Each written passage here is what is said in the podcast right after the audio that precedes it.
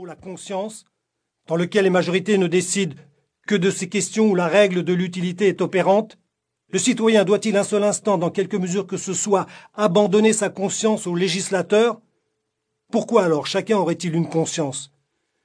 Je pense que nous devons d'abord être des hommes, des sujets ensuite. Le respect de la loi vient après celui du droit. La seule obligation que j'ai le droit d'adopter, c'est d'agir à tout moment selon ce qui me paraît juste. On dit justement qu'une corporation n'a pas de conscience. Mais une corporation faite d'êtres consciencieux est une corporation douée d'une conscience. La loi n'a jamais rendu les hommes plus justes d'un iota, et à cause du respect qui lui marque, les êtres bien disposés eux-mêmes deviennent les agents de l'injustice. Le respect indu de la loi a fréquemment ce résultat naturel qu'on voit un régiment de soldats, colonels, capitaines, caporal, simples soldats artificiers, etc., marchant en bel ordre par monts et par vaux vers la guerre, contre leur volonté, disons même contre leur sens commun et leur conscience, ce qui complique singulièrement la marche, en vérité, et engendre des palpitations. Ils ne doutent pas que l'affaire qu'ils occupent soit une horreur. Ils sont tous d'une disposition paisible, Or, que sont-ils devenus? Des hommes le moins du monde. Ou des petits fortins déplaçables, des magasins d'armes au service de quelques puissants sans scrupules. Visitez les chantiers navals et contemplez un marin, l'un de ceux qu'engendre un gouvernement américain, ou tel qu'il peut le transformer avec sa magie noire. Une simple ombre, un vague souvenir d'humanité, un homme lavé comme un mort encore tout vif et déjà, oserait-on dire, enterré au son des armes et d'une fanfare, bien qu'il puisse se faire que. On n'entendait pas un tambour, pas un accent funèbre, tandis que nous hâtions son cadavre vers le rempart. Pas un soldat ne fit partir une salve d'adieu sur la tombe où nous ensevelîmes notre héros. La masse des hommes sert l'État de la sorte, pas en tant qu'hommes, mais comme des machines, avec leur corps.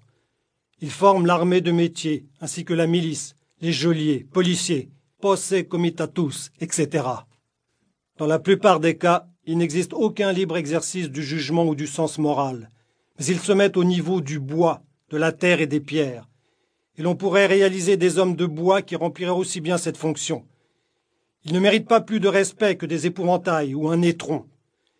Ils ont la même valeur que des chevaux ou des chiens. Pourtant, ce sont de tels êtres qu'on juge communément de bons citoyens. D'autres, comme la plupart des législateurs, politiciens, juristes, ministres ou fonctionnaires, servent l'État surtout avec leur tête. Et comme ils font rarement la moindre distinction morale, ils risquent tout autant de servir le diable sans en avoir l'intention que Dieu. Un tout petit nombre, héros, patriotes, martyrs, réformateurs au sens fort, des hommes enfin, servent l'État avec leur conscience aussi, et lui résistent nécessairement pour l'essentiel, et il les traite souvent en ennemis. L'homme sage n'est utile qu'en tant qu'il reste un homme et refusera d'être de la glaise ou de jouer les bouches-trous, et laissera cette mission à sa poussière. Je suis trop bien né pour être possédé, pour être un subalterne aux ordres, un serviteur ou instrument utile de tout État souverain de par le monde.